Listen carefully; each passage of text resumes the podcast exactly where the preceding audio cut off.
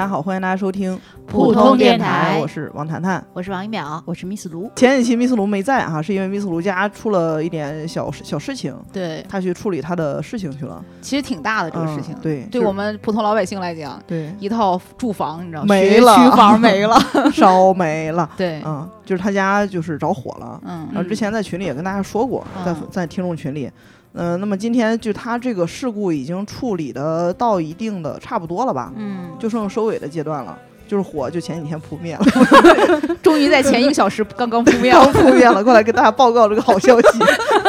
呃，就是因为 Miss 卢在家里发生了这样一个事情，所以我们有幸呢认识到了一位呃消防方面的从业者，我们的九哥啊，来九哥给大家打个招呼。大家好，我是九哥，很荣幸来到贵电台。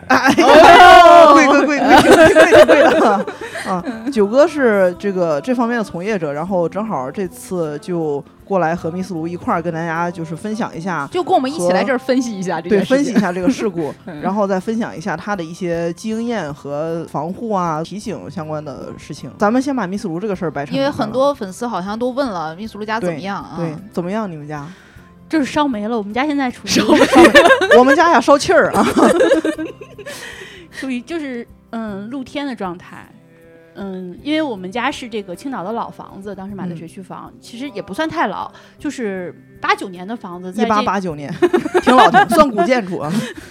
然后就是是那种木头房顶的，然后嗯。结果前一阵儿有这种红瓦修复的工程，然后就是修是房市政的一个工程是吧？应该是。算是老老老房改造，青岛这个工程进行很多年了，就是那些老城区它要碧的一些旧瓦什么呃什么红瓦蓝天，红瓦绿树碧海蓝天。哎，对对嗯对，它就是越靠近景区，因为我们家是紧挨着这个信号山，正好巧了，他们家是最高那层，嗯，不然的话也不至于把房顶烧烧漏了。正好着火那天吧，是有什么流星雨，然后在我们家是直接可以看流星雨的，哦，你们特地为了看流星雨烧了个房顶儿，是有人想让我就咱们看去院子里流星雨不行吗？下个楼那么费劲吗？那它具体是怎么烧起来的？我们推测哈，但是呃就是我们推测是因为它施工的时候就是要烤防水的油毡，嗯可能是不知道是有引的火种或者是怎么样就引起的。哦那个油但是因为毡就是易燃的材料，是吧？对对对。然后，但是因为是没有直接的这种视频的呃证据证据，然后所以说前两天我们刚拿到这个叫什么事故认定的说明，然后上面说是，呃，排除了比如说电线故障，排除了这个什么自然灾害，排除了嗯。等等这些相关的，但是不排除，比如说是施工引流的火种，或者说是施工过程中有人留留有一些烟头什么之类的，嗯然后点燃了这种易燃材料，所以导致的。嗯、所以说这九哥这就是你们部门所要做的一些事情是吧？就鉴定这个火灾的起因这是我们这个服务工作的一项内容。啊。这也太正正经了。我们不是青岛电视台，没有我刚才想说，你家是楼顶，顶楼的可能是火灾，然后楼下的可能是水灾。对对嗯对。啊，对，楼下确实都过了水了，就灭火的时候就往上就往上浇是吧？浇是吧很多水，啊嗯嗯那楼下这个损失也算在最后的损失里吗？嗯，是保险是会赔的，但是不是在呃消哦对，消防也统计了相关的损失，直接损失、嗯有这里面，嗯，你家着火的时候是大概几点？是下午五点五十左右，家里没人发现的？没人，我们当时没在这边。然后在父母家吃饭，然后后来结果有邻居给我们打电话，嗯然后后来结果我老公就赶紧跑过来，嗯跑过来就眼睁睁的看着他烧了两个来小时，哇，心疼不疼？嗯没有，他们两个就是我们和我们邻居家是属于烧的最厉害的，嗯然后他俩在那儿一边聊天儿，说到底什么时候扑灭啊什么这些，乐呵呵的，竟然还聊天 然后，说哎，你看，你看，我家的火比你家旺啊，这说明我家呀。说哎呦哎呦，在在那儿看，说说呦，你看房梁房梁着着着，一会儿哎掉进去了掉进去了。他们说在上面着和在屋里面着的时候嗯是状况是不一样的，后来烧断了以后，房梁就掉到屋里面开始着，就像他说就是像火炉子似的那种着法，嗯就和一开始的时候呼呼的那种火不一样了。哎然后老房子是木头梁吗？木头顶、木头梁，就是这种红瓦的房子，可能是不是都是这样的？现在咱它上面上面是有空间的，嗯，上面是有空间的。要隔热然后然后对咱的这些老房子呢，就一旦烧起来，就必须要上房揭瓦，把它一块块揭开，看底下有没有阴燃的地方。有很多老哦房子啊，现场可能救灭了，为什么救的时间长？就是因为要确定没有在阴燃的部分，所以说这个过程会比较长。阴燃，就是指它有火种，但是它没有呼呼明呼那大明没有明火没有那种明火着对的，起来是吧？对的，对的。对，那种火应该是比较可怕的吧？它在里面烧，谁也看不见。像像咱青岛这些老房子，就我们救火时间长了，离老远一看就知道大概着的什么东西啊啊。它现在现在是你们去的时候，一开始可能有一些发黑色、发黑色、发嗯灰和发灰黄色嗯。啊嗯，这个时候可能已经正在充分的，就是麦秸秆儿那种东西的一种燃烧，哎哦，就是就是屋顶上有一些可木燃质类的，对可燃物质的一些嗯。一些东西的燃烧，包括你说有油毡类的东西，对对，那它燃烧起来颜色是发黑的，黑的。发黑的啊。但是你你肯定你看看这个火灾，它有一个初初期阶段啊，有一个猛烈阶段，有一个下降阶段。那那我降降到最后呢，可能到处都是冒冒白烟，冒白烟其实大部分都是水汽啊。哇，这一听就很专业对啊啊！光看烟就能辨辨别出来它到底什么东西在燃烧。嗯，对，哦，所以说才有那种，就是我看着火都灭了，但你们还一直拿拿水在那呲那种情况，就是阴燃的部位很多，就是啊对我们家是五点五十开始烧的，大概。嗯然后我看那个火警报告是九点二十结束的，然后但是到了第二天早上起来五六点钟的时候又复燃了，然后结果又哦消防队又来了，又进行了二次灭火。嗯然后他们这次灭就和第一次不一样，第一次是一直在呲水嘛，嗯，然后第二次的时候来的时候是他们人上去了，带着进去挨个儿找呃没有，他们上了房顶，啊，然后通过消防栓，后来但是他们最终是找到了就是着火就是复燃的那根房梁，然后结嗯果用斧子把它砍掉了。然后这样的话就导致这个复燃点是消灭的。为什么要砍掉这种因为我不在现场啊，咱属于我们现在属于复盘这个现场。哎啊，那那我们可以就可以，你看当天下午发生的这个事故哈、然后傍晚的时候把它处理掉了，嗯。然后第二天上午又复燃了，嗯。说明它这个残留的火种是很深的，啊，就是阴燃的部位。为什么发生火灾的三要素是吧？你首先有火种对吧？嗯再有可燃物对吧？嗯再有足够的氧气，嗯嗯那那缺一不可，嗯那说明你那个氧气不够足，啊现场的时候。嗯，再就是有可能，因为都过过水以后，你的木头是湿的，但实际上第二天它已经达到它燃烧的这个这个这个条件，哦。嗯所以说呢，哦它又发生了复燃的现象。哦这么一说，还真的是有道理。第二天好像是没有明火，反正就是开始看着呼呼的冒烟了，他们就又打了其实就是木头着火就是其实就是嗯它已经内部发生火灾，但是它木头是湿的，啊，但是它又会烟气比较大，哎哦，就属于哦也没有什么也没有什么隐患，但是呢，就是对于我们来讲，就是有时候我们说这种山林火灾着火以后，看起来都现场扑灭以后，嗯。实际上我们要可能要坚守十几天或者二十几天、三十几天都是有可能的，哦，哎，就怕有哪个地方复燃，哎，哦，这个真的是就是前段时间那个澳澳大利亚那个山火火扑了多少个月？都不用说澳大利亚那个，咱当时小小珠山的那个山火烧了也很长时间。嗯对我们当时都没有想到，就是我们家这样的就还可能会复燃，结果真的到第二天还会复燃。他们当时走的时候就说说你们要注意观察一下，嗯，然后结果第二天还真的复燃了，那你们复燃是比率还挺高的。那你们是就随时还得派人在那随时盯着，还是闲着没事过去也看一眼？没有，就是旁边的邻居，因为就是楼和楼之间，他们就有人会看到。当时也是因为邻居看到了，就打了幺幺九的电话。那你也好好谢谢邻居。我们家这个火灾这次基本上是烧了一层，就是一个楼的、呃一层。我们这一层是三户，就是我们就一个单元对我们这个单元两户，嗯，隔壁单元一户。然后损失比较惨重的是那其他的嗯顶层的那几户没有受到波及我们这个楼顶层就三户，啊？就是我们这个单元是我和邻居两户，隔壁单元那一层都是一家。就是我们曾经的录音棚。哎，咱录音棚那屋没烧，对它正好是通过这个房山挡了一下。他们说这个房子建的时候有一个房山，就是最高的那那一层那堵墙，然后结果那堵墙就给挡住了，然后咱们的那个录音棚就没有烧。这说明咱电台啊，就它就注定了不火。咱录音棚和你家之间不是还有一户邻居吗？他家也着了。对他家是烧的最惨的，就是因为他就是主要着火的部分都在他那个部分。呃应该属于中心吧，就属于嗯，对，那就是不是有可能从他家开始烧起来的？就是反正嗯，人家着火点是在我们家和他们家的中交界的那个最高点上，啊，然后开始着的，就是往我们两家互相这样延伸着着。嗯，然后隔壁那个单元顶上可能是烧了一个窟窿，不是很大的窟窿，就是嗯大概受损的是这三方过火的。嗯嗯，我们家里头不是那种着的，但是是房梁掉进去以后着吧，就是嗯烧的。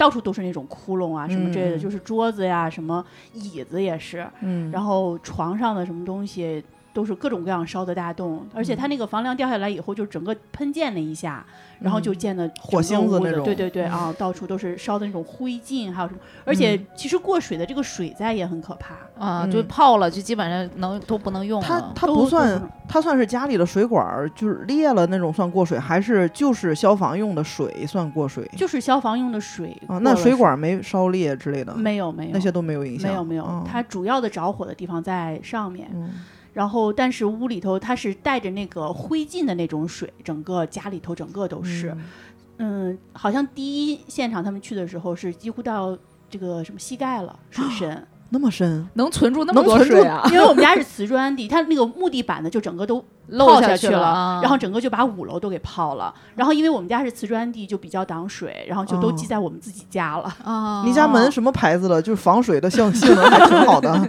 如果这次是密斯卢家，比如说自己在家做饭啊，或者什么引燃火灾，导致周围家受到波及，那都得他自己赔吧？那是看起因啊。就是我就说他自己在家用火嘛，就是如果啊是啊这样子的情况，对对对，在屋里烧烤啊什么之类的。对，最近最近我看啊，我看最近就是他们在网上、抖音上在在那个发的那个叫什么棉，就是钢丝棉还，是什么东西的，就类似这样的东西，我忘了那个学名叫什么了。然后我就把它点着以后到处甩，甩到哪哪儿着。为什么要玩会有这种这种？就小时候就现在现在我看抖音上还是蛮多的，我觉得这种要坚决遏制。就是那个东西就跟就跟我们放孔明灯一样，嗯放孔明灯有错吗？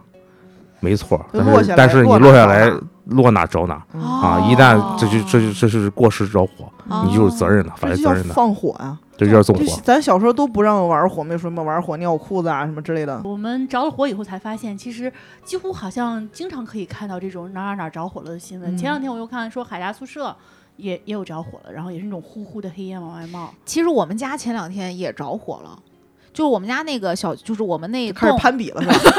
你先说，你先说。除了电台不火，哪儿都火。对对对，你先说。就我们都是让你们给方的，我跟你说，就纷纷自己家都火了，就电台没火起来。在家搞好消防好不好？我们家不是我们家，就是我们家嗯那个楼的楼那个单元。嗯我们因为是个高层，我们家住在也是住在顶楼。嗯然后我婆婆那天就在她白白白天就她一个人在家里，然后当时她说有邻居来敲门说说哎大姨着火了，赶快跑。然后我婆婆当时就很紧张，然后赶快穿上衣服。她她说她出门的时候发现那个就是楼道里面就是那个她不是有一个电梯的那那一侧，然后电梯旁边有一个那叫什么安全安全走安全通道安全通道啊，就走嗯那个楼梯那一侧。啊，就疏散口、呼疏散通呼道呼的往上冒烟，就那种黑烟，然后呃黑烟还是白烟的，我是有也不知道电动车吗？啊，对对对，是后来她，但是我婆婆当时吧，她就是可能上岁数也有点着急，她坐电梯下去的。她后来跟我们说，回来跟我我回家的时候，她跟我说，我说你怎么这种时候能坐电梯呢？我说你哪怕你在那个，因为我们家是顶楼，顶楼都有那种消防的那个平平台的地方，我说你到楼上待着也行。然后他说，哎，我也不知道，当时就是紧张，他们都往下跑，我就跟着一起走了。然后后来他们都坐电梯下去了，相当于。呃，应该是、嗯可能太高了。然后最后说是调查说是三楼还是四楼有一个电那个，你们家住几楼？我们家十八楼三楼有个电瓶车，啊着火了。你不要这样，我们今天不聊这个地方在哪了，好吧？啊聊了以后这个东西被人家投诉一二三四五，有可能有可能 就是啊他们就是这个这个事情。我们我们今年呢，二零年到现在，我们一直在搞一个事情叫生命通道嗯啊。我不知道你们家小区划线了没有？呃，就经常清理走廊里面的那个对，其实对于物业来讲，它没有执法啊啊，，但是像我们的这些这个这个咱住宅小区啊，就是日常的这些，就是对于物业来讲呢，它只能对你们一个一个劝导嗯啊。但是我们深深经历过例子，就是因为咱青岛的实际情况啊，一到晚上这些。这些小区里面没法停车啊，这个问题嗯一时半会儿还解决不了哈。嗯但是呢，就是主要通道一定要疏散出来。这块儿呢，就是说市南也好，崂山也好，市北也好，其实我们都在都在做这些工作哈。嗯嗯，对我们小区拉横幅了，你这么一说，我想起来了。，对，然后呢，会会画一些消防车道，这些地方禁止停车嗯啊我们小区也是三天两头的如贴那个告果如果。如果你停了以后啊，你车在这儿停着，消防车不小心啊从旁边过啊，把你给撞了，嗯你这是你的全责，嗯，这是你的全责哎。所以说呢全，责。对，哦，那他那他能撞开吗？比如说他就是正好，你没听说过他们去救火的时候去把别的车掀翻因为他能有，能因为掀翻吗？我还看过因为。因为对嗯，因为他确实前面着着火嗯，啊，你换位思考一下，你家的万一你们家着了火，你看着别人的车堵住路，你什么状态？我那天是看了个什么新闻，好像就是说消防通道有一个车在那堵着，然后消防车没进去，后来是怎么消防员又是拉了那个大水管走进去了还是什么的？那能掀翻就直接掀呀，那管他干啥呢？那不是你的车，是我 是我的车就当场掀了，先别管，我挪车都没你掀车快，你该给我掀。有时候有时候因为我们道路太窄了，你挪也不好挪。那对哎，挪也你除非你把拿个铲车铲走，倒别处去，你又嗯没有这个设备。刚才你说的这个这个是就是你们家这个事儿啊，嗯首先它是三楼，但我嗯们想一想啊，我们住你住的是高层建筑，对吧？嗯高层建筑，我们用我们的话来讲呢，你你你住在高层，要等到消防队啊报完警，消防队来了以后再救你，那你要坚持多长时间？啊，实际上，因为因为我们对我们的，我们我我估计大家都听过那么故事，说是日本人来中国怎么地怎么地，要先看住酒店，先看设施，先看通道啊，是吧？哦其实他们有从小这种培养意识。其实嗯我们现在我们的下一代，他们也有这种意识，也会开始培养。对，但是对对于对于对于我们，但是看逃生通道，对，我先看，嗯我先看那个图，嗯包括那个房门后面我也有那个图，我也看。嗯，对，虽然看不懂吧，但是看完之后就心你知道知道楼梯在哪，啊，对，知道楼梯在哪，啊因为一旦发生事故以后呢，疏散楼梯，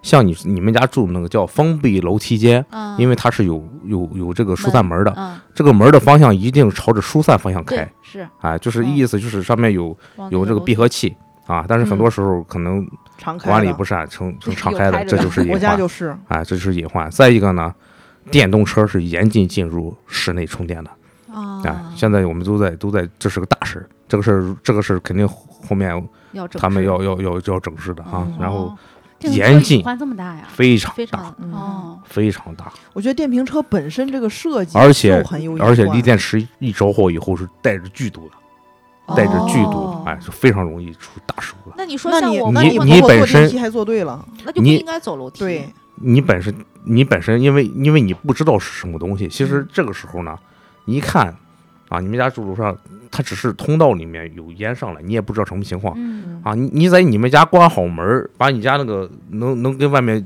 这个这个隔绝的隔绝的地方啊，对嗯你不在家，你看不是因为你们这个楼道里面没有可燃物，对吧？嗯啊，门口没有可燃物，它也不会烧到你们家，嗯嗯，就是走无非就是烟气的问题啊啊，高温烟气的问题，烟往上走，那怎么办呢？那我们就进家关好门儿啊啊，关好门儿以后，把那个毛巾啊或者什么的打湿以后，就把捂住这个口鼻，把不用不用这是捂口鼻，封门缝啊门缝密密封一下门缝啊，密密封一下不，要让让那个进来然后你再哦观察观察哈，看看看上窗户上窗户去看一看，看周围有没有可燃的地方啊哦。如果是没有，你就在家好好待着就行了啊，哦最多你报个警。如果你每个人都报警，幺幺九会打爆的。哦，哎，也是哦，因为我们现在这个门都是防火门，就嗯可以把它挡在外面。因为你哦楼道里面有可燃物，你楼道里有嗯可燃物，那另说。你一推开门，你不用推开门，你你你刚想打开门以后，你发现门都是烫的，那外面有可东有有东西可燃的，有那火，那这个东西就更危险。就不能出去了，是吧？对，因为具体情况具体分嗯析。但是呢，你刚才说的这个楼道里面，就是疏散通道里面有大量的浓烟，这就是本来这就是生命通道，结果这就是遇难通道了，对对对对。是这样的，嗯，这就是重大的。九哥，我之前看了个说法，像这种高层楼道里的，有一种说法说，你先别管咱之前学的那些什么，哎，不能走楼梯，不能走坐电梯，也不能怎么往上走，不能往下走，就是怎么快能跑出去就怎么快跑。反正他那种说法是，如果你那时候观察觉得坐电梯快，能尽快到达楼底下，到达户外，那你就坐电梯跑。有这种说法吗？我们电梯怕什么，你知道吗？嗯，怕断电。断电只是一方面，断电怕了，坠落，呃哦，其实其实我们现在电梯都有防坠落设施啊，这块儿也还好嗯，啊。怕怕的是怕的是什么呢？怕的是水，啊，怕水为什么？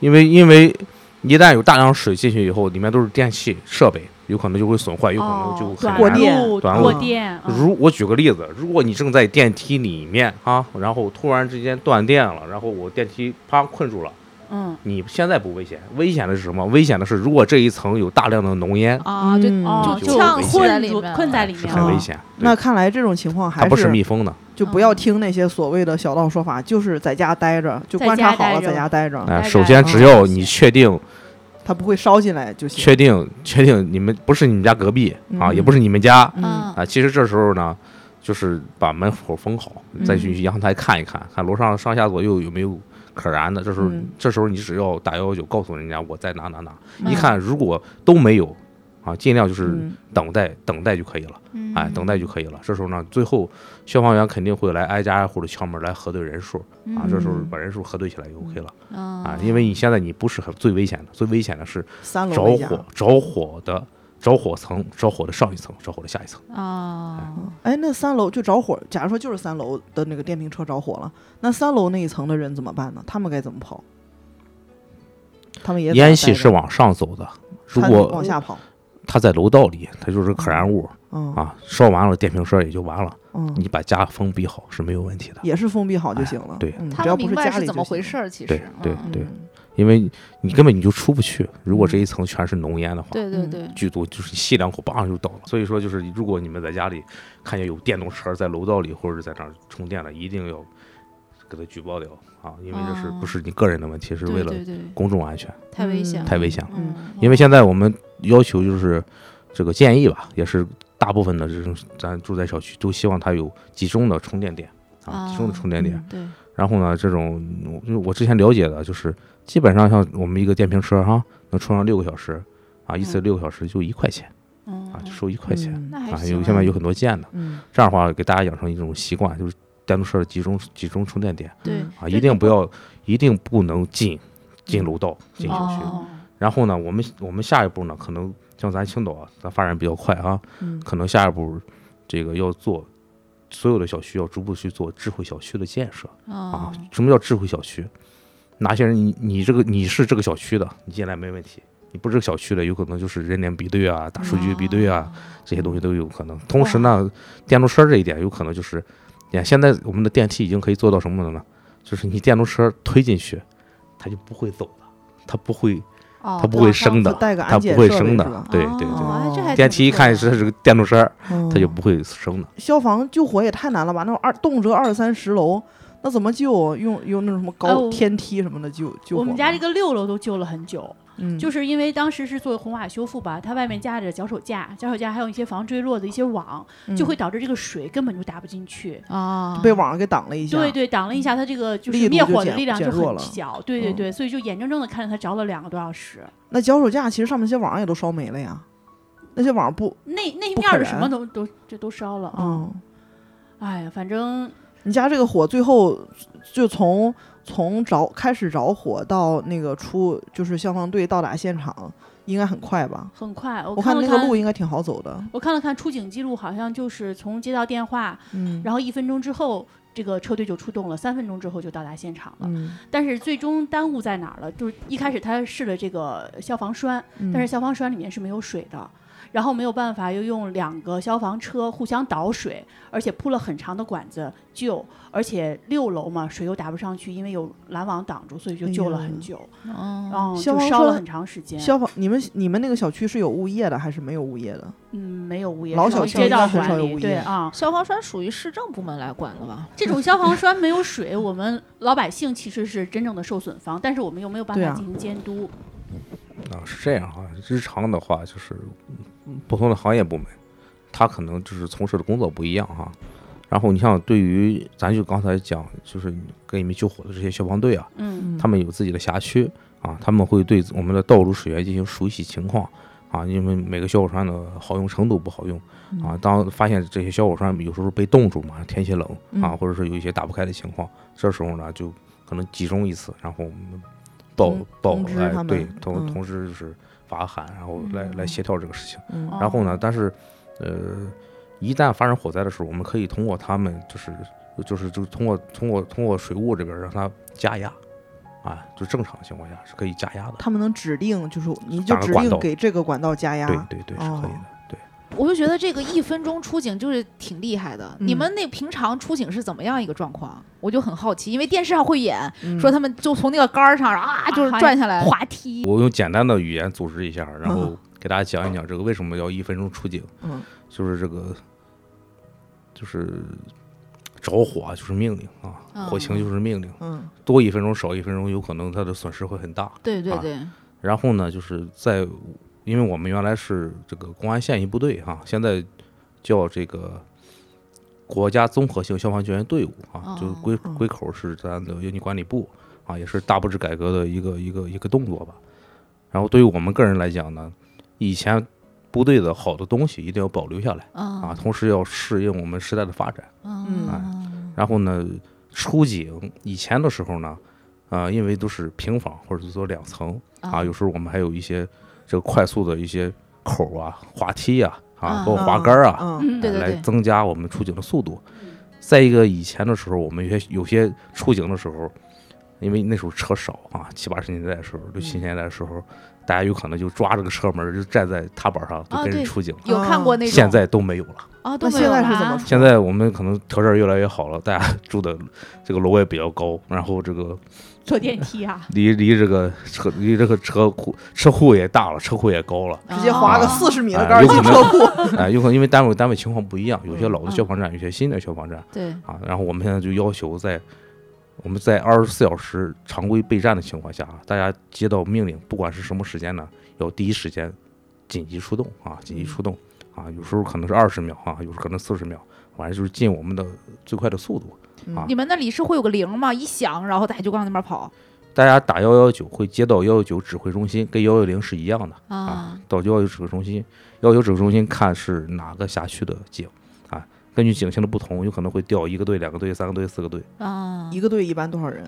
不一样，十几个、各地的。二十几个、三十几个、四十几个、五十几个都有。哦。哎，功能性不一样啊，嗯。我们有山岳的、水域的、水上的啊、航空的，哦然后这个森林的啊，再就是我们城市的，还还有我们有这种专门弄地下的啊，专门弄高层的。哦，，分的这么细啊？这些都是指挥部来处理吗？就是是我们有指挥。中心啊。来进行调度，啊肯定是辖区的中队是第一时间，辖区的消防站第一时间到场嗯。啊。随着再就是根据功能性的东西啊，有的时候大型综合里里里面有可能火不大，但是可能烟气大，但是我们会按照我们的预案，按照我们调派等级嗯。进行第一时间进行调度啊嗯，确保就是我们叫杀鸡用牛刀，啊。哎，杀鸡用牛刀。宁，肯多多出动点人，别对对对，哦。那就是不同的，我看好像消防车辆各种各样的有不同的功能，也是由他们来调动，对。用什么什么样的车。对。哎，你们会在出警的过程中就开始布置这个战略吗？就是你部署这个人要干什么，这个要干什么？辖区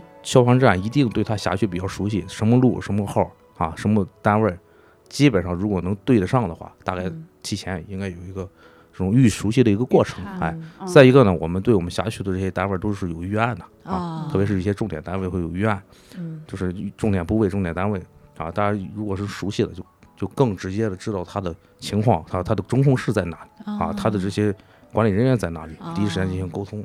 对啊对对，就像他刚才一听到密斯卢家住的那个位置，他就能知道那个房顶是什么结构的，嗯然后上面是什么布，有什么东西，有什么东西是怎么烧，是出什么烟，他都知道。对，而且因为老旧小区有可能周围供水量达不到，再就是像我们老城区配，因为它这个路比较窄，嗯我们配的这些车呢载水量比较少啊，在泡沫量也比较少。这时候呢，一看如果是个老老房子嗯啊，很容易产生火烧连营啊哦，特别是后半夜的时候。嗯这时候呢，我们可能会一次性大量调调集一些大的水罐车啊嗯，在在旁边供水嗯啊哦。同时呢，主站的车辆啊，你不能这一个车，因为本来路就窄，嗯啊就合理的布局啊，不要就前面就河上多了没水喝的问题。就是消防队日常训练都是都训练什么内容啊？也训练这种反应速度啊，这怎么上车，怎么穿衣服，穿哪个水枪，穿怎么灌水这些东西吗？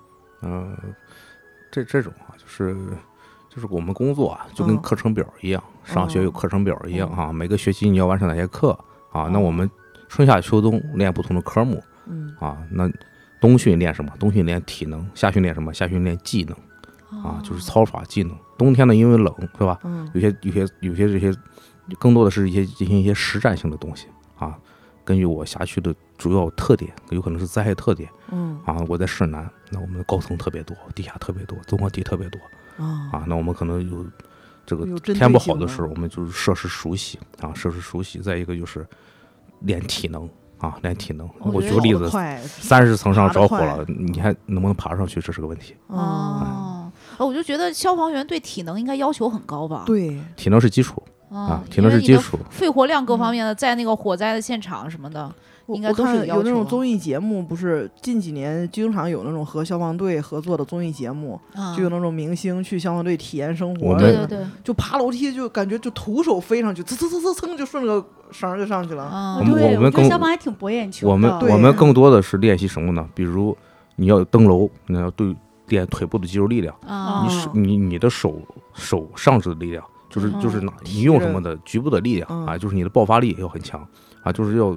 因为因为我们就是练为战嘛，其实我们平时训练就是为了我们灭火灭火作战嘛，灭火救援作战啊，就是到了现场你就台下台上一分钟，台下十年功。嗯。其实大家就是长期的磨合演练，嗯。才能达到一定的效果啊。啊然后呢，每周我们都会配备不同的班组啊，因为现在也是在一个探索磨合期啊，可能各单位的情况不一定一致，但是一定会有一个就是默契的啊，对对很默对对契的一个一个团队的一个契合打配合精神。那，这个人应该是不能常换，就不能就是轮班制那种，应该相相对稳定，相对稳定。更多的是 A B 角吧，哦，哎哦因为有时候特殊情况，对，你洗对对个澡、上个厕所嗯。啊，那你肯定有人替换你。对对，我经常看有那种，就是在那洗头，什么洗一听铃响了，水盆一摔，然后就咔咔往车上跑那种，就光着膀子就是往车上跑。那那种我们日常要求就是尽量是有 A B 角啊啊，，如果你没有 B 角，你就哪儿也不能去，就要待命。哦，你们是哦二十四小时待命，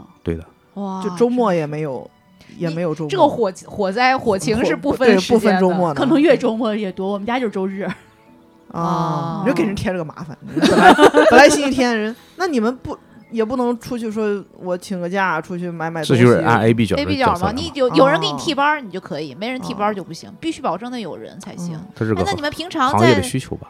哎那你们平常在队里面是不穿那身救火服的吧？就我以为你要问是不穿衣服的吧？就是因为因为因为像像各个国家情况不一样哈，像嗯我们日常就是在在车库后面啊，车库后面都会有两身衣服啊嗯，日常穿的一个就是这个灭火救援服啊嗯嗯，啊就是一个就是灭火防护服，再就是抢险救援服是两个嗯啊，嗯抢险救援服呢就是橙色的啊，哦我们嗯可能地震救援啊、塌方啊，嗯就是进行人员搜救的时候穿一身服装，嗯嗯，嗯这个很常见，电视上经常能看就见这橙色的。嗯，哎它是为了醒目。橙色的啊。然后因为不同的情况要着着不同的服装，山外救助我要穿这一身啊，但是水域的就不可以，水域有专门的服装。哦，但是呢，呃水域有专门队伍啊。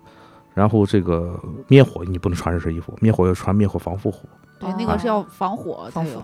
防它就它不叫 防护服，防护服，对对对。讨厌，好福烦建的？但是呢，它这个服装它不是真的防火，它是啊隔热，哦！你不能放在火里烤啊啊，它只是说我的隔热性会稍微好一些。哎，那它不是也是橙色的吗？我们看那不是些橙色的消防员是黑绿的吧？跟警察反正从火里面跑出来的时候，不是都穿橙色的吗？不是吧？不是的，不是吧我怎么记得是黑的，不是的上面有绿条条？对对对，我怎么是吧啊，是黑的我怎么记得是灰的，上面有绿条？这块儿这块儿都是有标准的，有国家有规范的哦啊，有规范的。它肯定有一些功能性的东西嗯在上面。嗯。那身衣服很沉吧？呃，因为你衣服还好，啊就是你要穿靴子。啊，，哦那个防火靴也是。你你靴子是要到小腿以上的，所以说这是靴子呢影响你的抬腿，哦对对对。哎，再就是你的你靴子前面一定是加钢板的，这时候你就不不方便。嗯。再一个呢，同时你要带着水枪、水袋、对，防护装备、嗯。头套啊，嗯。头套很关键啊，因为我们这么多年救火经验，就是个头套非常关键了。哦嗯，是怎么？飞火。啊，飞火，飞什么叫？哦，就从那边别的地方唰飞来一个火火苗，然后就能烫伤你是吧？这个这个火里面是有火风压的，嗯，哎，我就听说就是那种，嗯，就是那种，特别是特别是的门不敢随便开，那是那是另外一个发哦发生轰燃啊，轰然，哦。怕发生轰燃，啊，怕发生轰然，然然后我们我们先说飞火，我们先说飞火。飞火因为有时候你像嗯。你像造纸厂啊，或者烧木材厂啊，嗯，这烧完以后那，漫天飞火，非常危险，哦。落哪哪烧。哦，哦。然后现场的现场的现场的风非常大，啊，它会有现场造成一种，因为根据你空气的流动性啊，这一块儿的氧气没有了，其他的往这流，哦。然后它现场的就是局部的小气候啊，嗯局部的小气候，这时候呢很容易就是我们以前以前这种处理有现场啊，呃满脸都是烧烧烫伤很正常啊，所以说就是头套就很重要啊，啊再有头盔啊，嗯。同时要有这个嗯这个空气呼吸器啊，空气呼吸器啊，对对对，这块呛到。这块儿就是主要是防烟啊，哦消防员没有这些装备，他也进不去灭火，他也进嗯不去救人。对，消防员其实也是普通人，也是肉身，对。这么但是这这一整套的，因为厂家不一样，材质不一样，有可能就是突然聊到了二十厂家这个，二二二三十公斤吧，二三十公斤吧，嗯，二三十公斤，二三十公斤吧。哪家厂家更好更亲切？不聊这个。哎二三十那公斤，我有个问题，背着个孩背着个背着个孩子对啊，啊。对，我那我有个问题，就是以你来说，最快速度穿上这一身，你们练你们得练这个吧？就是我比拼，就是技能大比武，比穿衣服什么的。这就是是这这就是新兵连的新兵连的科目，啊新新你新兵连的时候，最快穿上这一身儿二三十斤能穿能他们快的可能也就十二十三十三四秒，十四五秒哦，就完成了哦，，它是个连体的吧？一套一就这么一套就是套上，嗯跳都不是进去一拉连体的，不是连体的，跳进去。分体的，不是连体的。分体的。哇，这这是我刚才说的这两件呢，都是日常的东西，日常的装备。同时呢，我们还有防风服。其实我们投马蜂窝蛮多的，还有蛮专业的。哦，还有哦脱马蜂窝对对对，救火只是他们一部分，还救猫啊嗯什么之类的。嗯啊，因为防风服非常也很关键。说的时候就很就很严谨，开始了。防风服。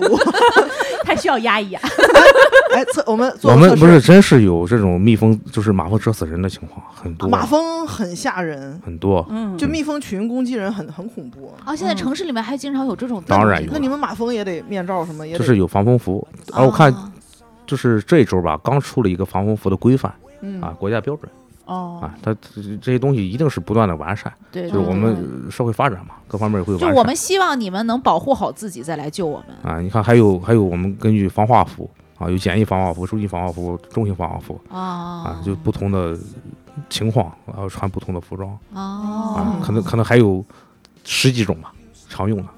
啊。对，因为我看你们穿上之后走路的样子，就显得好像就很踏实那种，一步一步的那个样子。嗯。，因为你像我们这样穿，它只是有隔热作用啊，但是真是要进入到火场里面去去内功的话啊，有时候嗯。特别是一些石化火灾的时候，天然气火灾的时候，可能要穿到这个避火服，但是它就很笨重了，啊很笨重了，哎，它隔热隔热的这个防火的层面会高一些啊。啊那你们如果是家庭着火的话，你像米斯卢家着火，其实你们是提前会考虑到家里有这种天然气或者燃气罐的情况吗？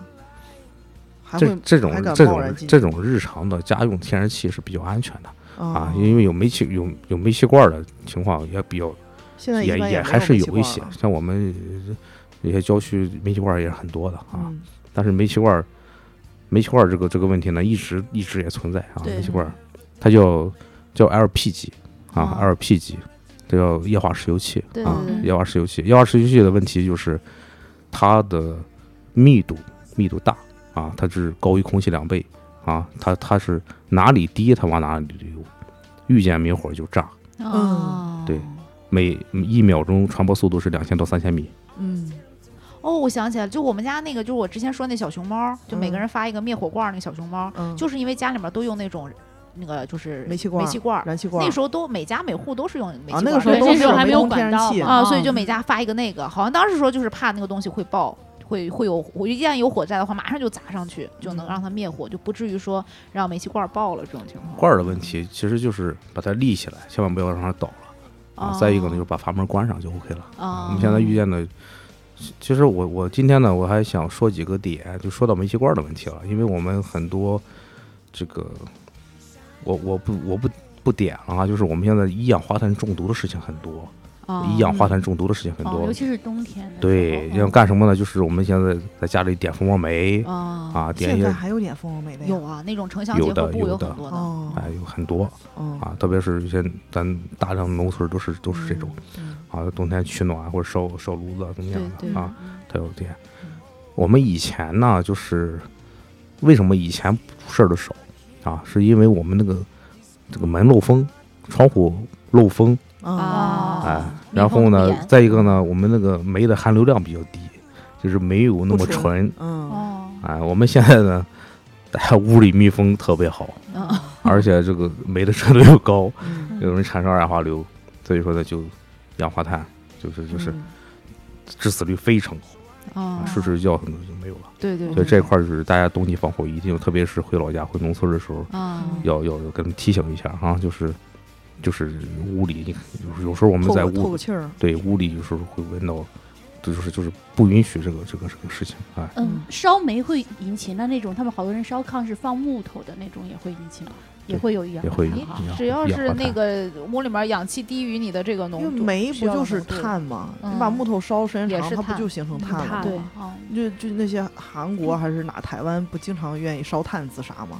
嗯嗯，不就那些吗？看你是韩剧的忠实粉丝，就就喜欢看这种明星八卦。我到现在都有这个习惯，就是我进家里先开窗，然后不敢先开灯。就是他们就就是小时候一直形成的，说是家里万一煤气泄漏了，有一氧化碳什么，一开灯就那个小火星，然后就给我炸飞了那种。然后我到现在家里不太敢先开灯。每年我们都会遇到一些这样的情况，好像现在还有啊！有很多。天啊哪，真的哎是，就是因为有时候用火不慎，因为这个情况都，它确实是我们身边存在的，我们一直在整治啊，但是不可能每家每户都走到，所以说这块儿呢，对于个人来讲，就是要增，首先你用这个东西啊，用煤气罐儿啊，你就要有这方面的常识，哦哎，来进行一个一个安全防护嗯，啊，特别是有一些酒小场所啊、小饭店、小宾馆啊什么，或者有些小场所什么的，有时候用这个东西呢，其实它要要单独的设间啊，单独一间啊，然后它的四周要用实体墙来隔，高度不能低于一米，同时呢，它那个顶要用一种轻质顶啊，就万一它炸了，它往它往上炸，它能崩出去哦，就跟那个爆破筒似的，嗯对对上面一个对对的。，嗯哦对的是这个。同时呢，它要用要穿管儿进室内，啊，穿管儿进室内，哎，然后进行这种这种，还有有阻火阀啊，就是就哦是一旦万一情况的时候，要把这个燃气关掉，哎，就有这些功能，这是一个必须的一个一个规范吧，哎，嗯哎那天我们在讨论这期节目之后，还好奇一件事情，就是这个加油站打电话现在是不是依然是不可以的？那不可以的，不可以的。那发微信呢？是这样，它是什么出问题呢？是因为我们加汽油的时候啊，嗯它的挥发性是特别强的。嗯啊，就是怕有时候它因为汽油的挥发性特别强，啊，它这就属于气体了嘛，对吧嗯嗯啊，然后一丁点儿的火源啊，几焦耳的火源有可能就马上发生爆燃，嗯是这种。好像是火，就是手机在这个信就是信号接通的时候有那个微电电流。微电流。啊，它就会因为那个空气浓度，它这个易燃易燃的那个气体浓度达到达一定的标准的时候，它就会燃烧爆炸。哎，那我有个问题，你像咱以前说加油站不能打电话，一般就那种按键手机嘛，就有个接听键。咱现在都是触屏手机的，也有这种也有这种问题吗？应该是有的，啊，它肯定是不。能说百分之，就不能说没有，因为总归是有这个这个这个，事情呢，我我本人还没有做过专门的研究。但是现在确实有很多加油站，像中石化，我记得他们好像发过通知还是什么，说允许微信、支付宝、支付宝支付了，但就是不能打电话。但也还得去屋里支付，没有说让你在加油站旁边儿说，哎，你刷你刷我一个，我刷你一个。哦，是吗？嗯，哦反正我我遇到的，我我去加油的时候，我还问过他们，我说哎你们不是可以支付宝支付了吗？他说那你去屋里付，我们不让在在外边付。那如果在自己车里呢，就是关上窗户，但我也遇见过，就一个，就直接拿着那个扫码机器过来了，说我扫你。其实其实我我都其实其实是这样。一定是这种，一定是这种是什么呢？是你加油的过程中是不允许的。啊哦加完是可加完过看情况了。加加油的过程中就怕什么呢？有时候因为它就是汽油啊，就它就是极易啊，极易燃，嗯极易燃，就是就是汽油是最危险的。那汽油会如果说有这种挥发性气体的话，会能闻到味儿吗？当然了，能闻到汽油的那个味儿？你进加油站闻不到就可以闻到很浓烈的味道呀。它如果已已经有这种通过微电流就能引爆的可能性，它应该很浓了吧？就加油站不一般都是个开放环境，吗？不是的。就是你要想靠鼻子来判断这个东西易不易燃，那还是算了，哦咱没有那么灵敏。就闻不出来，嗯没到闻能闻出来个那就炸了程度，对对对，就轰燃了，那就那就跑就赶紧，就别加，连连油都别加，先跑。跑不掉的。你们日常接的更多的还是火警比较多一些，抓猫那些应该都不是常见的情况吧？马蜂窝，我看好多还有那个什么什么栏杆卡住孩子头了什么之类的这种。熊孩子系列，栏杆卡住孩子头还用消防去吗？就两个大人掰着旁边栏杆让他我给你出来不行吗们给给？你们给你们讲一讲哈，嗯因为有时候他那个呃很多很多东西你不用专用器材是不行的，光取戒指啊，大家知道取戒指吗？对对取戒指我对，我也听啊说，过。取戒指的问经常上题，电视，嗯取戒指的问题，这里面有很多很多的问题是。什么？就因为戒指取不下来打打幺幺九吗？对，那就得把戒指给钳开是吧？拿什么钳？不是，还是用线，好像一点一点把它绕出来，是吧？那是都已经完全肿起来了。取戒指这个事儿呢，就是我们时不时会遇到啊，嗯然后呢，很多情况就是。就是就是就是取不下来了，就手就肿了。来的时候肯定是手肿，了解决不了了，医院也解决不了了，然后我们才会弄。包括我们之前有跟着去去手术室取戒指，啊，都是有过的。那那你们是如何取的呢？首先看戒指的材质，嗯看戒指的材质，啊，戒指如果是是软软性物质的，那其实这个是就金的、嗯银的这样的东西就好办。它如果是钢的、钢戒指 戴它干啥？钢制的，不是它有些是一些彩金的，呃还有些它的它的材质不一样，哦处理方式就不一样。哦，彩金的哦算算钢制的，彩金的不算，它有有一些它就是就是特别坚硬钢戒，指。特别坚硬，还有钨钨钨或者金一类的。含量低造的，它就会戒指硬。钨一类的，哎，对，对所以所以根据材质不一样嗯。啊，然后用不同的方式啊，我们有些各自这个切割机啊，但是也是根据不同的材质来来来那手都肿了，上切割机不就把手给切了吗？想办法，这就是这就是就跟考试一样啊，哦，这就是一场考试。这相当于是你们消防员要做的外科手术一样的感觉。对我们还帮人开手铐，为什么要开手铐？钥匙丢了吗？啊不是有时候可能早期的手铐质量质量有可能可他们有那。种就是怎么也开不开了，别在哪里了那种。再有他们有时候哦训练啊，或者有时候确实打不开了，这就是手也很肿嗯啊，开手铐，开各种锁，你们能做这个是因为你们有特定的设备是吗？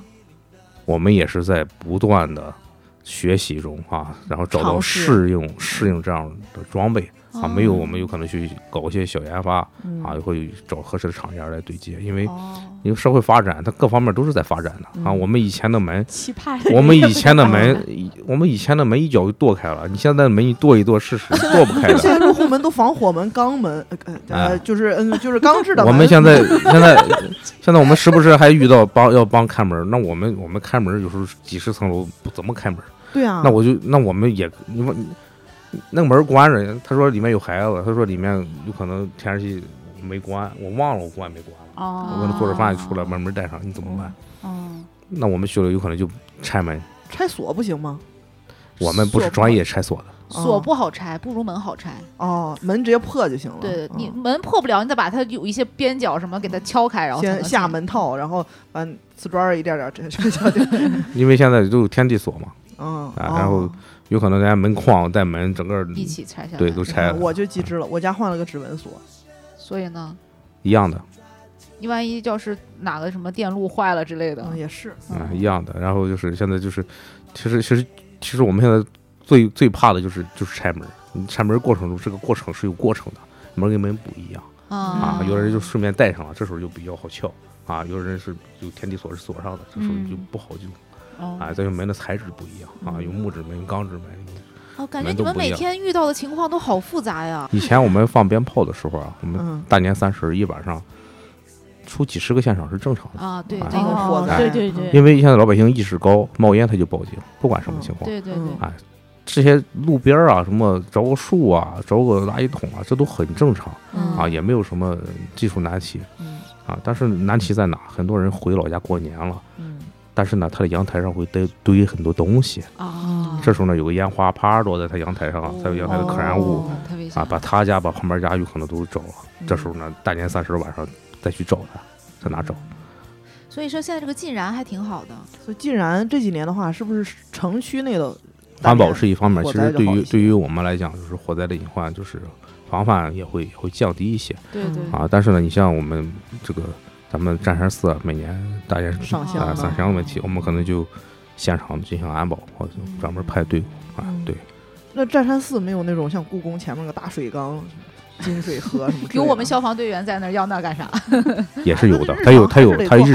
每个单位都有，现在都有，它就是都灭有火器都有它的固定设施啊。啊，单位这这些东西就跟你的建筑规范设计是一样的，嗯不同的单位不同的你高层、超高层啊，然后你的甲乙丙丁戊的厂房、仓库，还有你的医院、学校、养老院都是有不同的规范的啊嗯。这块儿就是不同的按规自己规范走就可以了。就九哥说他呃进入消防部门啊，已嗯经有十几年了，是吧？你从什么时候就进小新兵当第一天？多少年了？其实现在十二年多吧，十二年多。是挺长时间了。是大学毕业就进来了。对，我是一直在一线嘛，算是在哦一线这种、这嗯种这种，就是一直从事灭火救援工作吧。嗯然后呢，哦其实就是现在属于越救越不越救越不会救，越救越害怕的这种这种阶段。那你这几年经历有经历过那种很大型的，让你觉得很恐惧的那种？你最害怕的是是哪一件事？就刚才你们聊到有一个，二零一五年七月十六号有个有个现场。记这么清楚，啊，哪个现因为二零一五年八月十二号天津港大爆炸，哦对对对。你们我觉得应该印象都很深刻。印象哎特别深刻，我们印象可太深了。天津港八幺二爆炸前嗯。不到一个月，七月十六号的事儿，嗯。是在我们日照蓝山港。当时有个叫哦。师师大科技石油大学石油大学的校办企业，他应该当时十二罐炸了几个，有些没炸。它是什么罐儿？是天然气哦。LNG 是那种大罐儿是吧？一千立方和两千立方的，我觉得在相当于一个三四层楼高的那么个罐儿吧。它就是前期还是操作操作失误，哎，操作失误。炸了三次。咱从从青岛过去，我们是增援力量，啊。哎，嗯增援力量。上午上午八点多炸炸的吧，我们我们大概是两点多钟进去的，嗯，但是我们进去的时候其实就是当敢死队去的，前面大爆炸已经炸了啊，然后但是现场还在泄漏，该着火的还在着还有火，连环嗯。的，然后里面没有人，哦，什么都没有。你完全不知道里面什么情况。对，然后呢，不是无人机是拍到情况，但是嗯你你不了解现场的其他情况，嗯没有那么了解嗯嗯啊。更多的时候是我们交代我们任务，我们要进去冷却哪几个罐啊，冷却哪几个罐，就人进去啊。对，要冷却哪几个罐，要把哦装备设备进去。然后呢，一开始你得勘察勘察现场啊。往上扑啊嗯其实其实其实这个东西为什么为什么我觉得它是有危险性的？因为气体爆炸这个东西一定是有掩体的，要有掩体的。对对对。啊，那那有树也好啊，有有有个有个墙也好啊，对堵在后面的冲击波会好一点。其实就是冲击波的问题盾。牌什么，就跟那种防爆警察那种盾牌嘛，没有那种东西。我们当时可能没有带这个东西啊，哦因为更多的时候你要最短的时间啊，把这个线路铺好，然后嗯要供上水。我们当时都是从十十几公里以外取的水，要铺水，因为它用水量特别大，要一直去哦供啊，然后这个泵开了就不能关，嗯。嗯。有大量的水，不是说你拿一个消防车就能供上水的。嗯，哦，一定是离着五六公里以外下的泵，泵了以后，然后直接一个泵一直五六公里过来，那管子都有就八十公分粗的，就是得从那种水库之类的地方取水嘛。对对对，一定要找这样的其实。当时那个情况应该很危急吧？你想那么多个罐儿，它因为还没有完全爆完，你们要新新闻联播一直在播，啊，就是哎要控制住它，不能让它全再爆炸。因为因为我们是救援人员，但是我们不是专家啊啊，，但是要等着专家来来进行现场的判定，要了嗯解实际情况，这是是有过程的嗯啊。然后到底是哪个地方有问题，我们下一步应该怎么办？去刮哪个阀，断哪个料，嗯处置哪个东西嗯啊？他们来进行技术指导，我们配合技专业技术人员进行处置。嗯啊，但是呢，在这些之前，我们又需要的就是在我们认知范围之内，要对现场进行冷却，防止次生灾害的发生嗯，啊，是这样。那我们进去以后呢，它关键是那个厂区吧太空旷了，啊，它没有掩体，嗯。它最最宽的板材可能也就十公分，我挡了挡，反正脸是挡不住的。啊，就是哦就是就是就是因为你知道它的威力啊，一爆炸一秒钟两千到三千米，嗯，那我的天呐那你躲是没有地方躲的，你根本躲不开。所以说，就当时是大家都知道，所以就跟敢死队一样，一帮人进去，进去以后，我记得去的全是干部，然后就反正就叽里咣啷叽里咣啷就把这活干了，干完以后供上水，人就躲起来了嗯。啊，就是就远程遥控就行了啊嗯。啊。其实其实一直这个事儿，从第一天早上七幺六的早上八点多，一直处置到第二天早上六点多，啊，基本上这个事儿就处理掉了。就你们那个冷却还是起到一定作用了，是吧？就是控制住它起到关键作用了吧？就是就是你要不断的进行冷却啊，啊就是嗯但是当时就要有那一波人进去，才能才能够把这事儿办了。对，因为前面发生大爆炸了，我们七辆消防车在里面就炸没了。这种救援现场很多，我们以前这个呃栖霞山火啊，嗯。呃日这个威海利口山山火啊，威海的后来山火，嗯。嗯，然后那个金玉石化啊，临沂的金玉石化离蓝山港也不远，嗯。然后还有非常多的一些现场就是需要我们去打增援的，嗯。啊还有东营的一些一些现场。那其实这些工作呢，就是就是就我们干这行呢，就是工作一部分啊，就是。也是在学习，因为不同的企业、不同的单位，它不同时间的工艺都是不一样的，嗯随时在更新。我们现在石化产品的这种延伸产品也非常丰富嗯啊，我们不可能什么都会，对，更多的是通过几个部门的相互配合啊，大家把自己的你的专业水平进行提高。我们就是我们有什么样的装备，把它发挥到最大的效能，我们把它来进行现场的应用嗯啊。然后呢，可能专家来说，哎，这个事儿怎么干，怎么干，怎么干，我们就一块儿配合把这个事儿给处置掉。目的就是是吧，最小的损失，尽量就是我们到了以后不要有次生灾害的发生。嗯啊，就是你们家举个例子，着个火，那你没有发生火烧连营，没有烧到第三家，没烧到第四家，没烧到第五家，对，嗯那好嗯嗯那这一家受损失了，那没办法，嗯对吧？嗯那这就是天灾人祸，嗯对对对哎哎，那你们训练中有没有训练告诉你们，就是不是帮你们训练不要害怕这样的一个环节？就是我们我们怎么训练？心理疏导是有心理疏导这个这个工作的啊，但是但是可能我这个水平啊，知识水平、能力水平也都有限，这块工作我我开展的也不是很深刻。这是正常人都会害怕吧？这个东西事先疏导是没有用的，你再怎么样，你自己身临身临其境，你面对一个大的三四层楼的一个大天然气罐，告诉你但随是在我们我们处置的时候啊，就是人海战术，大家去的时候也不要人海，就是嗯还是在人和人在一块儿了，这还是有一种相互鼓舞的作用的，嗯没有没有退缩的。可能有时候就是一种这件事情，就我我应该去做，我就去做了。就我不做也没人做了，那如果要人去做，那我我们就去。我觉得责任感对那个职业使命感，可能就来自于这儿。再有一些呢，我我我就说哪哪儿说哪儿，就是聊哪儿说哪儿哈。嗯你说刚才咱一块儿聊，有一些就是你说你们都在干什么啊？马蜂窝说了啊，马蜂窝说了，嗯，其实马蜂窝不同马蜂窝的都不是都不一样的，马蜂种也不一样，巨型规模马蜂窝，蜂蜂种也不一样，情况也不一样，处置方式也不一样。嗯也是看起来很简单的东西，它其实也是需要科学的流程嗯啊。再一个就是我们会遇到各种各样的压面机或者一一些机器，压面机，就是你不了解这些压东西啊。面条吗？压面条的机器，把人体怎么挤着人手进去了。嗯？就是它是一个非常坚固的一个东西。哎哦哦，我知道，很多那种因为因为种大型绞肉因为机那种。哎对就早上起来因为因为为什么？因为它要当天压制，我的幻肢开始疼了。早上 早上四五点就开始起来工作，因为哦早餐嘛，有准备早餐嘛，嗯有很多时候把手就进去了。嗯，哎呦手进去以后，它是撤不出来的，它起不开，你骨肉连在一块儿，就是你能看着你的手都没有了，就压扁了，但是你是撤不出来的，你撤不出来以后，好人只能报警，我们只能去。这时候人已经疼的是可能已经麻木了过去了？啊，嗯麻木，但是他看着我们有在这处置。他就已经他他的这个这个压面就类似压面机的这种机器有很多嗯啊，因为它是非常坚固的，要不然怎么压面？对对对它是一次成型的，这时候你不好进行进行进行处置，拆不开。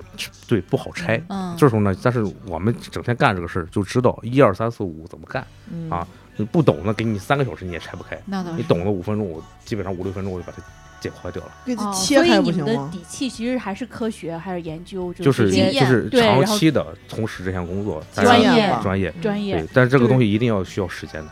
有这个作为背书，然后你们才有勇气就是接这个活儿，然后同时处置他们。嗯，就是就是也是在不我觉得断的天然气那个有。多大的背书？我我就是个化工专家，我都不敢去。那化工专家总总有底气吧？我都不敢，我就不去，我就临阵脱逃。我觉得是需要。勇气的。再一个就是长期的一个就是长期的一个磨合处置，再就是这事儿就说你你练为战嘛，平时还要加强训练。嗯哎嗯，我们到现场就是去处置现场了嗯啊，也不可能说我我就关上门看他炸完怎么样。啊再一个呢，当时也是对他有一定的了解啊，就是你一定要知道它的它的危害性在哪嗯啊，生物时间我们进去是相对合适的。嗯，嗯其实你们也会看，就是已经眼瞅着马上就得炸了，也就没必要进去了，是吧？其实当时那个现场，我们当时现场有四五百人吧，就是最后一次炸之前，然后就是接到命令撤，哦就撤的很及时。那还是有判断的。每天就我们接到的现场，每天光车辆自燃可能每天就有好几个，嗯哦。哎，车辆自燃、电动车、汽油车，什么情况都有。你们有碰到过那种比较奇葩的现场吗？嗯、有一次我在台东吧，看见一个，就刚到现场，嗯，看着一，他一楼是他一楼是门脸嘛，嗯啊，而从二房二楼以上呢才是楼梯，嗯。然后我就看着有一个穿着红衣服的女孩哎啊，就从七楼下来了哦，啊，红衣服，然后 然后然后后来后来我们可能了解到他属于置换，当时置换哦啊吸毒，对嗯。啊，因为可以你是，然后还有还有一次也是跳楼的事儿，一个一个年轻小伙子就坐在三楼还是阳四楼阳台上，在那儿点火，点火，一边点火一边往下扔东西，啊，一边电话一边往下东西这也是。精神这个事儿呢，当时就是一开始我们，因为它下面都是一些一些一些花坛啊、草丛啊，我们也不能放救生气垫儿，因为往下扔扔带火种也不好弄。哦对啊对对然后这时候呢，我们因为因为他这个这个事儿拖的时间，我们也属于增援过去啊，因为因为说这个时间时间比较长，大概有一有个四五十分钟以上了啊。嗯然后到现场处置，处置的时候呢，就几个几个几个事儿，然后 我们和这个这个这个咱公安的弟兄哈、然后就就分了分活儿，嗯。然后说我们我们下面出一支枪，啊，就是就是他不他不在上面一直扔火种嘛，下面有些东西就点着了嘛，我们在这儿先先先出支枪给他灭着火。啊，水啊枪啊，水枪，哎，水 枪。我，先给他击毙了，对对。然后呢，公安那帮弟兄嘛，他们就上楼，击毙他。哎，不是不是，想办法从这个进入室内，哎啊，然后进入室内，把他给逮下哎来，，进入室内把他蹬进去逮下来，哎，啊把他逮下来以后呢，这时候我们就对讲机很默契啊，嗯。然后你们可以上网可以有可能能找到，然后我们就就是一二三也是啊，就是我就拿水枪就对着他呲，呲进去哦撕进去，哎然后然后哎然后一呲了以后呢，嗯，一呲他那边里面的那几个弟兄就给接住他一二三把它哎把摁他拽住进去了，转移注意力。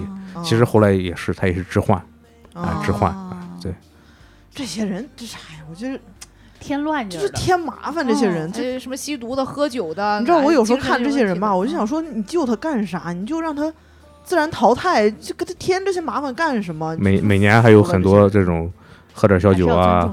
在这个海边海枯石烂的时候就回不来了。喝还有爬山被困，嗯哦，对那种哎什么爬爬山山被困也是你们吗？不是什么蓝天救援队什么东西蓝天救援队它属于一个社会组织，啊民间组织嗯啊。但是我们在崂山啊，包括在咱这些呃西汉啊，包括在平度啊，我们都有专业力量啊，就是就是也会干这个，大家配合吧。对，我经常哎看有那种就什么北京又是哪的爬那种野山、五台山的，嗯，对就就哎这种不用他花钱吗？不用他赔偿？不用什么？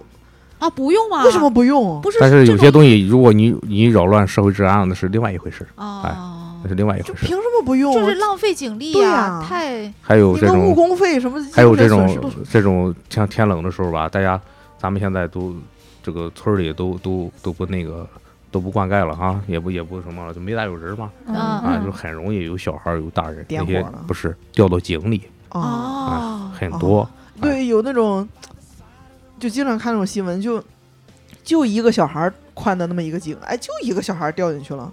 嗯，就那这种怎么怎么怎么救？你不同情况不同的，有些土井就很麻烦，你你你去你你一挖就塌进去了，对对，所以说这个东西就人还下不去是吧？小孩儿可能还还抓不住，上不来。你看东西不一样，如果井口够够大的话，或者是周围有有有砖垫的话哈，嗯或者有一些固定东西垫的话，这种比较好一点。嗯还有些就是土井啊，就是哦就是就是专门挖土，就是就是为了农村浇水用，嗯这种就很危险，哦因为你你救的措施不好，就容易造成次生灾害。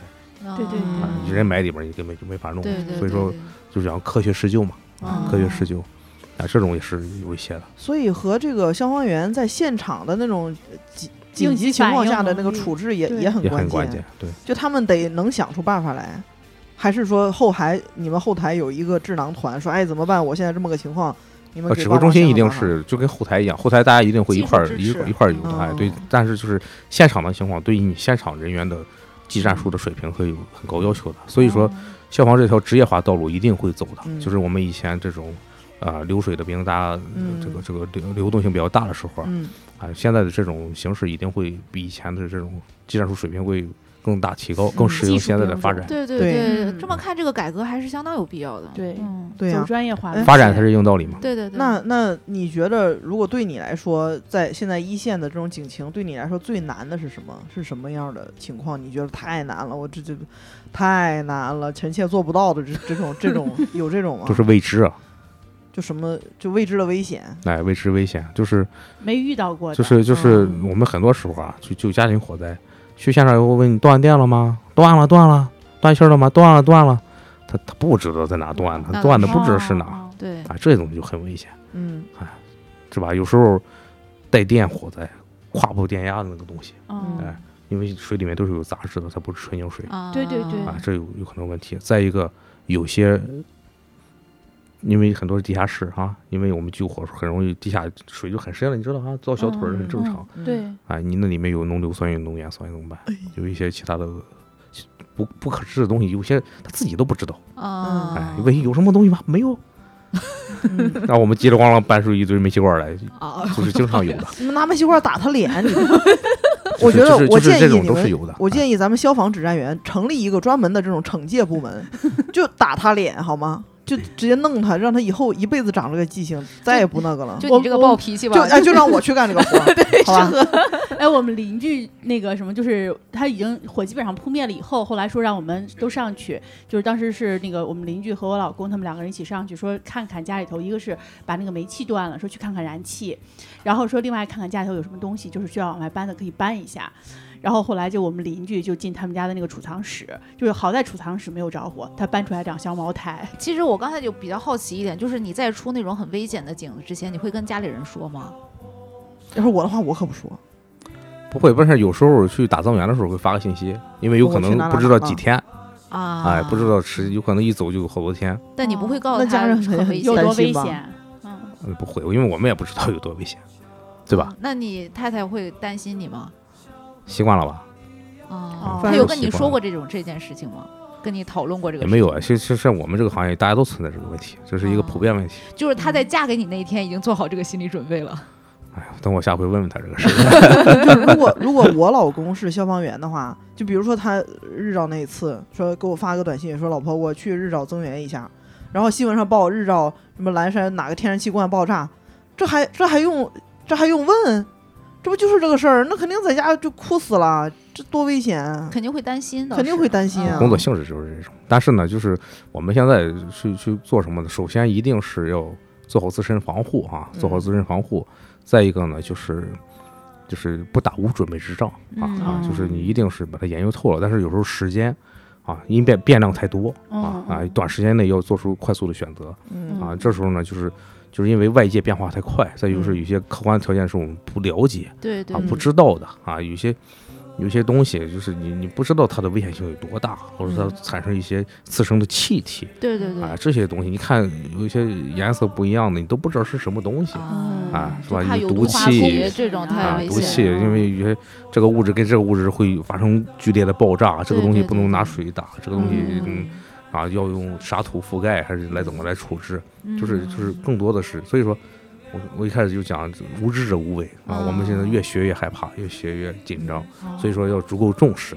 这时候呢，嗯再有就是针对不同的领域，要请不同领域的专家，对这些专家呢，二十四小时我们要联系到他啊，一旦有类似的情况，同时还苦赶紧调人来啊来解决。这就很棒哎。有你们是一些技有一个专有专门的专家库，还是国家都是有的，国家都是啊有的，就在消就是消防这个这个这个领域这个行业那各个领域都是有的啊，各个领域就是可以有的。随时调这样的专家过来，对对对对，那还行。但是也是有过程嘛，嗯但是你那肯定你慢啊你技术支持啊。嗯啊，这是有过程的。嗯你第一时间出，第一时间，就很多时候就是短短几分钟，你你要、嗯就是你要做出永远是第一。时间出现嗯的，但是专家可能是在但后面。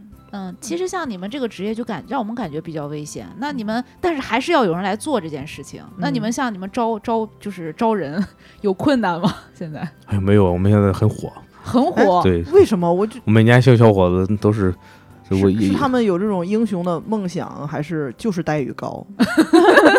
哎，我觉得待遇高是合理的呀，合理合理。我对啊，我我是我是建议给我们卖命，我是建议部队、消防、医生，医医生、警察警察，嗯就我觉得我觉得无论多高，我觉得这个这个别的地方我不是很清楚啊，就我们嗯北方的一些小伙子还都蛮喜欢这些职业的啊，我觉得还是那种军人情怀，有军人情怀是。英雄的情怀在。很多时候是是。那你是因为啥？你也是军人的情怀选择这个职业？我是觉得自己选的路自己要走吧，就是这个职业真的是就离我们又远又近，然后又嗯让我们感觉很崇拜，嗯，然后但是好像平常我们没有什么身边有这样的人群。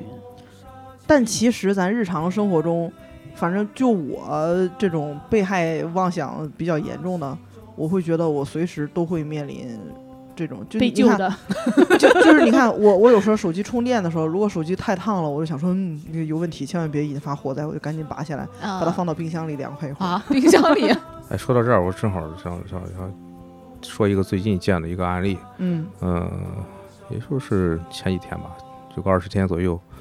他是一个早上起来，他是干什么呢？他是做这个发电机组出租和销售的啊，然后有很多场景要用。他是租了村儿里的几十几十亩地啊，几十亩地，然后摆了一些这个这个就是彩钢瓦啊的板房，嗯啊但是呢，板房里面他用的是就是阻燃的材料啊，因为因为阻燃材料，另外一种是聚氨酯泡沫，还有不同的材料吧。嗯现在我们就大力清理聚氨酯泡沫的这种这种彩钢瓦的板房，一定要清易理，燃是吧？极易燃。但是呢，它采用的就不是啊，就不是就是就是阻燃那种。啊，它现场大概有一千万的货吧，一千万的货，哦然后着了一间啊，着了一间，哦，然后呢没有蔓延，别的屋都没有事，就相当于他这一个房间损失大概，嗯、就是如果全算上啊，就那些价值的话，可能二三十万吧啊，二三十万的东西。但是呢，但是呢，他保住了大几百万的东西。哦，哎然后呢，它里面有一个什么问题呢？它是什么东西着的火呢？它有监控。当时我们去看监控，就是它在这个水龙头，水龙头上套了一个加热的一个，就是流出来可以热得快热得快的水龙头热得快的东西。刚想买这个东西，啊，但是这个东西饭店里面好多都在用这个。这个东西，这个东西它是为什么怎么着的呢？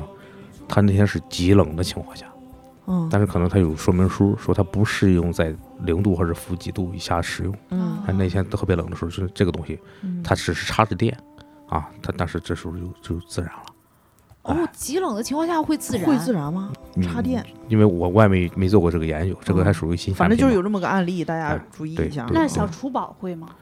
就是就是就是我们就我们说的就是断电啊，就是断电，嗯，就是要拔下来啊，就在这。种极端天气下或者极端环境下，嗯。你还要它因为注意一下它可能有个他自己说明书里面有个参数嗯。啊，因为这个我也没有考究。那就是对要日常看说哎明书。对哎。日常买小电器、大电大小再就是电器的时候都要再就是再就是因为我们有可能有些受众群体是学生，嗯。电热毯的问题、热得快的问题，对以前里面全是这样事以。前大学宿舍海大着火了，啊，是因为这个事儿吗不？知道他没有说原因，光看了那个视频的图，就呜呜的往外冒烟。海大的一个宿舍，嗯因为很多哦都是就是你违规用电你就是就是你用电热毯，电热毯它因为你一折以后，它里面一些漏电，容易嗯漏电短路对对对一些地方，对对。然后呢就是。